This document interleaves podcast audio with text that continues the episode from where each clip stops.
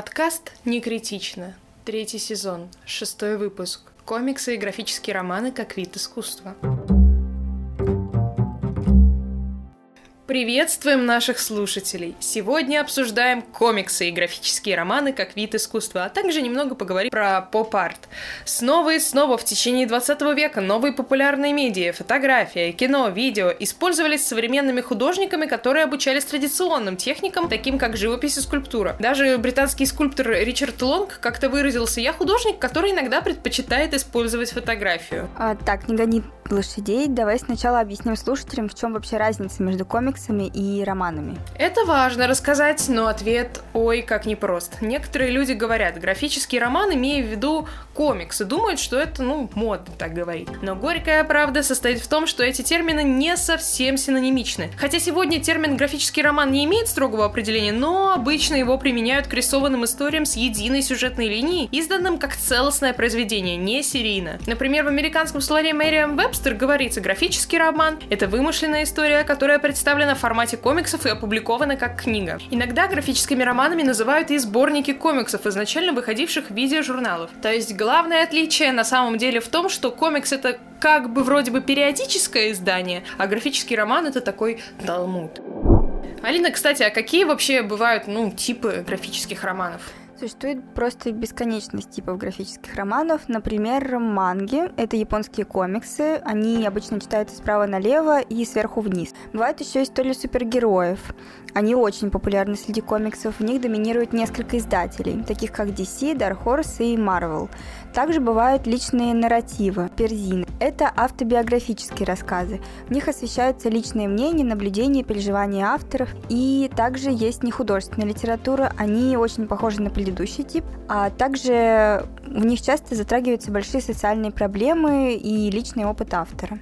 Но у нас, кстати, все-таки разговор идет про графические романы, комиксы и искусство. Сделаем допущение. Дальше будем говорить просто комиксы, хотя иметь в виду и графические романы в том числе. Ну так сделаем, чтобы просто не создавать длинных конструкций, потому что мы их очень любим, но они запутывают. Главную разницу между этими двумя понятиями вы уже уяснили. Однако с точки зрения формы и нарратива это практически идентичные вещи. Поэтому дальше говорим именно так. Итак, на протяжении десятилетий казалось, что печатный комикс созрел для включения в категорию искусства. Тематически он теперь охватывает вообще все. От супергероев до экспериментального авангарда. Но при этом повышение ценности комиксов художественными учреждениями, там, музеями, галереями и какими-то научными публикациями, это все еще остается незаметным глазу обывателя. Отношения между комиксами и миром искусства довольно сложны, и, по крайней мере, для художников комиксов и зрителей искусства эмоционально напряжены, в то время как связанные с смыслом комбинации слов и изображений восходят, по крайней мере, к Древнему Египту. Американская разновидность последовательной повествовательной печатной графической формы, которую мы называем комиксами, возникла около века назад как особенность э, новых воскресных газетных приложений. И когда эти воскресные приложения стали чуть ли не популярнее самих газет, издатели начали заказывать комиксы с оригинальным содержанием. И чтобы максимально использовать возможности некачественной литографической печати, стали применять так хорошо узнаваемый сейчас графический стиль с четкими черными контурами, плоскими областями с точечной трафаретной печатью. Затем добавился цвет. Наш подкаст — это не коммерческий проект, тем не менее, каждый месяц мы несем расходы. Если вам нравится наш подкаст, то вы можете поддержать его. Помогите нам, поддержите нас на Бусти. Ссылка в описании к подкасту. Ваша поддержка вселяет в нас уверенность, что наш подкаст действительно значим.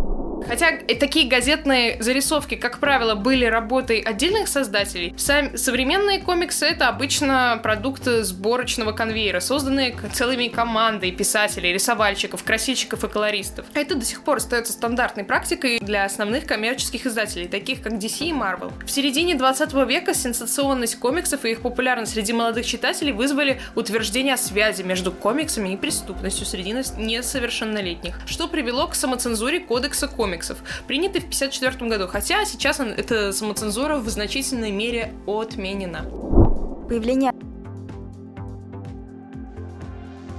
Появление андеграундных комиксов в 1960-х годах укрепило репутацию комиксов как мест контркультурного восстания. Такие художники, как э, Роберт Крамб, э, Джей Линч и Гилберт Шелтон довольно подробно описывали сексуальные и наркотические приключения своих персонажей, но также углублялись в политику и не спровергали старые стили комиксов. К 1980 годам, когда Франсуаза Мули и Арт Шпингельман начали публиковать новаторскую антологию Рау, комиксы развились и стали включать таких художников, художников, как Гарри Пантер и Джелли Мариарти, которые исследуют сложные темы в экспериментальных форматах. Пантер э, использует визуальный язык постапокалиптического мира в комиксах и романах, которые просто размером с э, фолиант.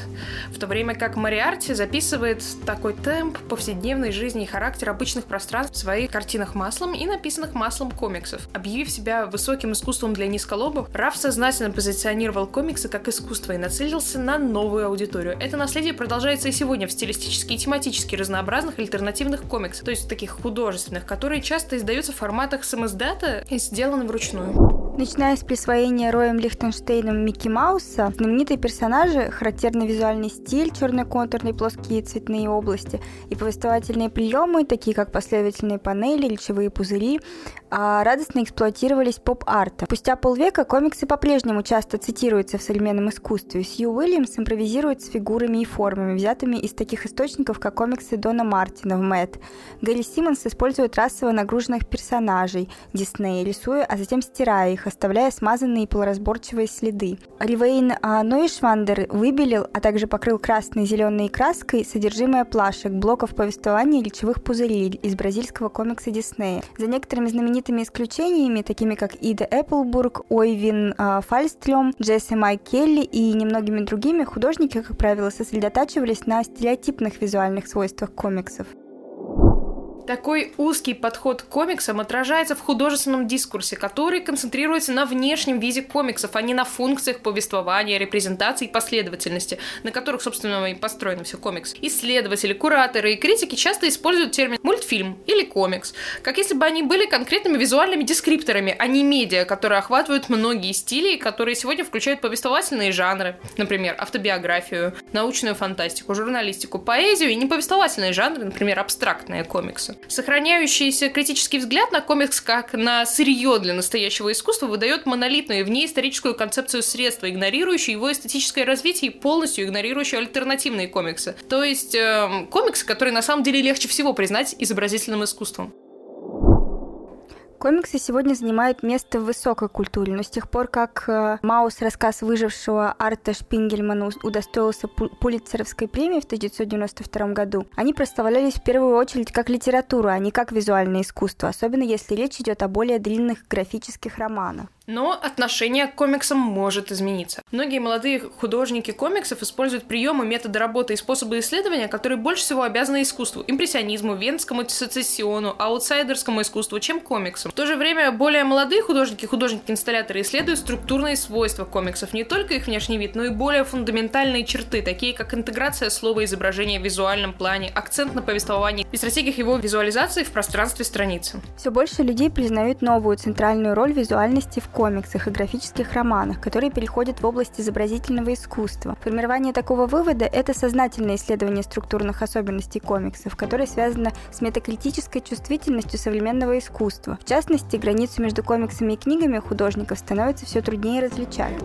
Однако стоит помнить, что аудитория комиксов и искусства по большей части остается двумя отдельными субъектами. Хотя комиксы теперь можно увидеть во многих галереях, большинство из них все-таки больше просто про формат. Объяснений такому положению дел множество. Возможно, упор на комиксы как на литературу мешает нам рассматривать комиксы как изобразительное искусство. Конечно, некоторые художники комиксов и ученые занялись охраной границ формата, маргинализируя экспериментальные комиксы даже в мире комиксов. Другие различия являются естественным результатом результатом разницы между структурой рынка искусства и рынка комиксов, который, как в своем основном, так и в альтернативном воплощении, ориентирован на распространение неприхотливых, физически доступных предметов через сайты, выставки и какие-то специализированные магазины по ценам, где их, ну, относительно легко приобрести. Мир искусства, с другой стороны, имеет дело в основном с уникальными, непомерно дорогими объектами, которые нужно искать в ограниченном количестве галерей, сосредоточенных в определенных городах. Недавняя тенденция к красиво напечатанным комиксам, выпущенным ограниченным тиражом, может на самом деле принести больше вреда, чем пользы, перемещая комиксы в несколько маргинализированный художественный тупик печатных изданий и тиражей. Наконец, поскольку комиксы предназначены не только для просмотра, но и для чтения, они неуместны для музеев и галерей, где публика не может перелистывать страницы. Ну, например, книги художников страдают от той же проблемы. Но, возможно, это то, чем карикатуристы всегда были. Художники давно выбрали формат комикса из-за его способности разрушить стандартные музейные способы потребления.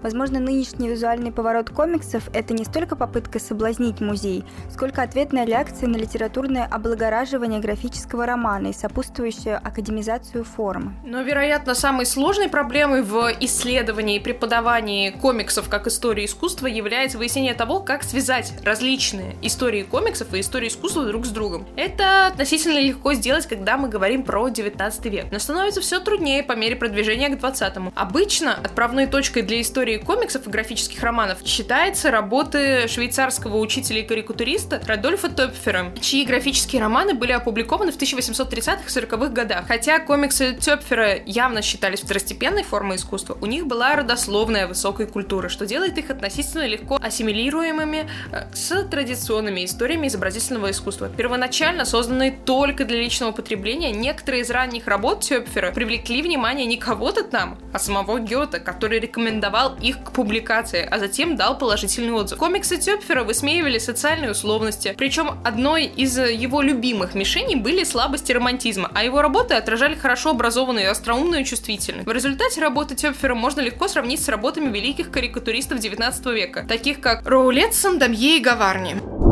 Однако с каждой последующей стадией развития комиксов среда все дальше удалялась от своих высококультурных истоков. Первые газетные комиксы появились в 1890-х годах в Америке как результат карикатуры 19 века, особенно карикатуры Томаса Наста, которая, сади... которая держит их в относительно тесной близости к традиции изобразительного искусства, хотя теперь они отражали жизнь неграмотных новых эмигрантов, а не культурный средний и высший класс Европы. В 20 веке газетные комиксы получили распространение и установили свои собственные условности условности и стиль, которые не соответствовали условностям ни традиционного высокого творчества, ни зарождающегося модернистского движения. В 1930-е годы утвердился формат комиксов, а вместе с ним и новый жанр – супергеройский, разорвавший практически все оставшиеся связи с изобразительной традицией. Андеграундные альтернативные комиксы 60-х, э, от 60-х до настоящего времени, ближе по духу к авангарду, чем более ранние комиксы, но их стилистические особенности все еще почти полностью отличаются от авангардных.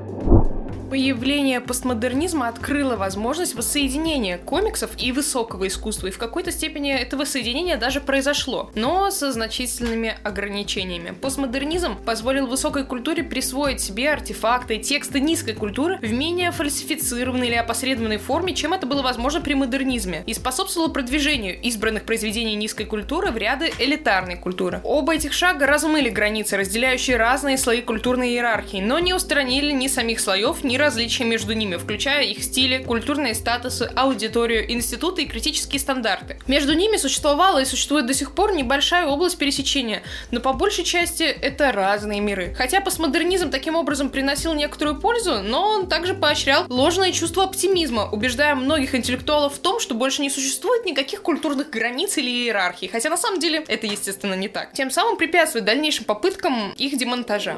Постепенно пора закругляться и уже делать выводы. Итак, э, комиксы и графические романы следует рассматривать как часть более широкой массовой визуальной культуры, которая почти никогда не преподается на уроках истории искусства, кстати. Плакат в стиле модерн представляет собой одну из немногих точек соприкосновения между историей искусства и массовой визуальной культурой, но никогда больше изобразительное искусство и массовая визуальная культура не совпадали в такой степени. В результате, когда комиксы вводятся в курсы истории искусства, они удаляются из более широкого контекста рекламы, плакатов, периодических изданий, обложек обложек книг, анимационных фильмов, телешоу, которые составляли основную часть их социального и визуального контекста. История комикса и современной живописи — это история конвергентного развития, основанного на общем стремлении сделать искусство более серьезной игрой. Если отойти достаточно далеко от истории современного визуального выражения, то может показаться, что где-то в эпоху романтизма возникли две похожие мечты о новом универсальном языке искусства, и каждая из них начала вырабатывать свой собственный язык. Низкая популярная форма комиксов пыталась прийти к объединяющему общему языку, рассказывая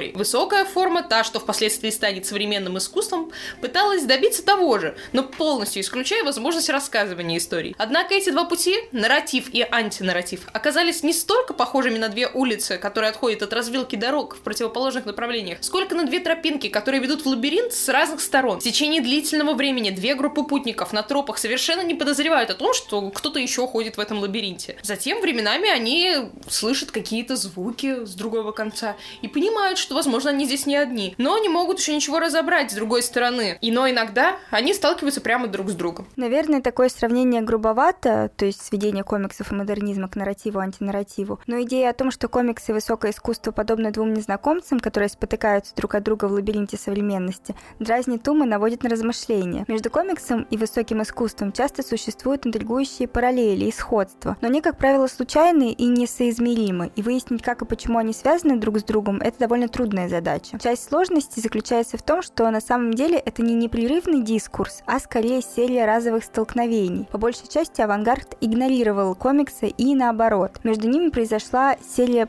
прерывистых и неравномерных встреч, которые в значительной степени игнорировались или забывались их соответствующими профессиями. И, следовательно, они не произвели такого неизгладимого впечатления. Хотя эти эпизоды составляют довольно маргинальные аспекты истории каждой формы искусства, поскольку авангард был доминирующим направлением в искусстве 20 века, важно, чтобы историки искусства могли соотносить комиксы с авангардом, даже если эта связь не имеет центрального значения ни для истории комикса, ни в целом для авангарда. Мы тоже не претендуем на какое-то место под солнцем современной просветительской деятельности, но будем признательны, если вы поддержите наш подкаст лайком, репостом, рекомендацией или даже станете нашим патроном на Boosty. Ссылка в описании к этому выпуску. До новых встреч. Пока.